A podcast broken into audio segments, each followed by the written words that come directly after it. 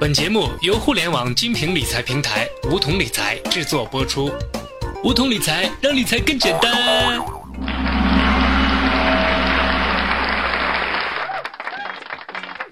收听梧桐电台，掌握理财要领。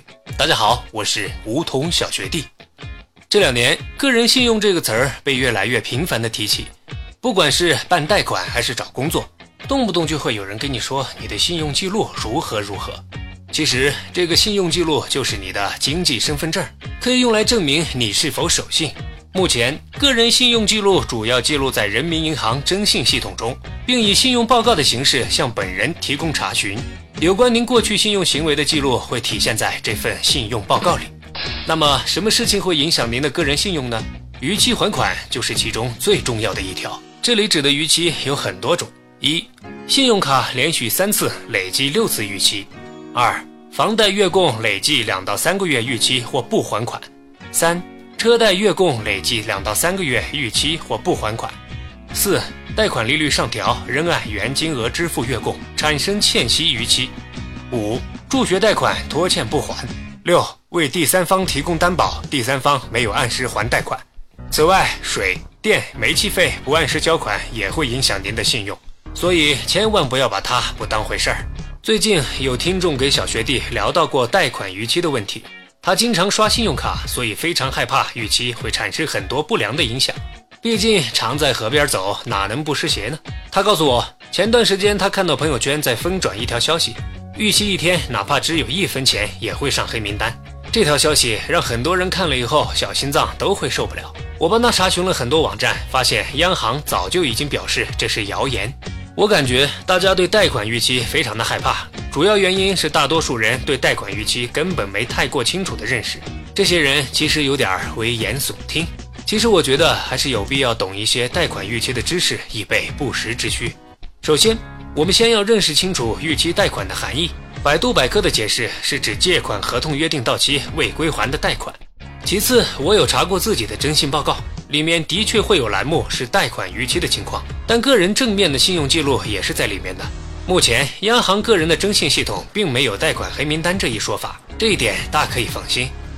个人征信系统的逾期情况的确会对你的信用有影响，但也不至于把你加入贷款黑名单。我们常说的黑名单，其实是指那些被告上法庭、长期借款不还而且对抗执行的老赖才会被加入失信被执行人黑名单。逾期虽然没有那么可怕。但任何事都要让你付出代价。逾期之后最大的不良效应就是罚息了，这可能会在原利率的情况下再上浮百分之三十到百分之五十的逾期利率。当然，那些小额贷款的公司要收的钱就更多了。逾期后，银行在刚开始会打电话来催收，如果数额较大，也有可能来上门催。有房贷、车贷的特别要注意，扣款当天一定要有钱存在相应的银行卡，以免逾期。很多朋友最关心的问题是逾期对未来的贷款有没有影响？逾期了，一定会在银行办理贷款的时候被卡住，也一定会对办卡产生影响，但远没有我们平时想的那么可怕。假如是别人假借自己名义去贷款，对不实的消息可以在当地的中国人民银行提出申请，审核的时间是十五个工作日，审核过了会立刻消除。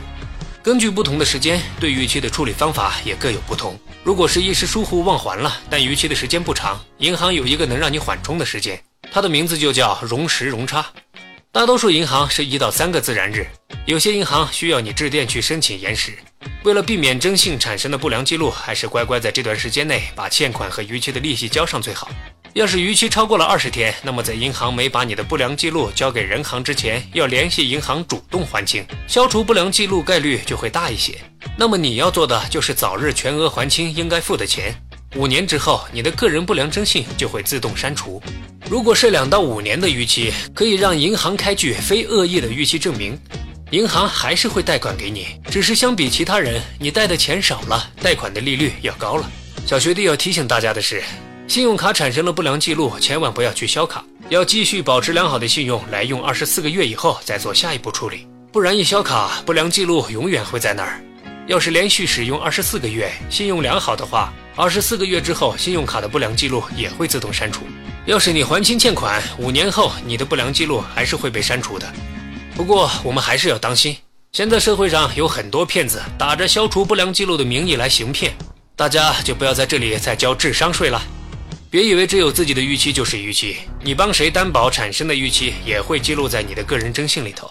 所以千万不要轻易帮人做担保，小心被不良的损友给坑蒙拐骗了。信用是自己最大的资产，我们要定期查询个人的征信报告，提醒亲友发现逾期及时弥补。征信宝贵，且行且珍惜呀！好了，以上就是我们今天的全部内容，我们下期节目再见。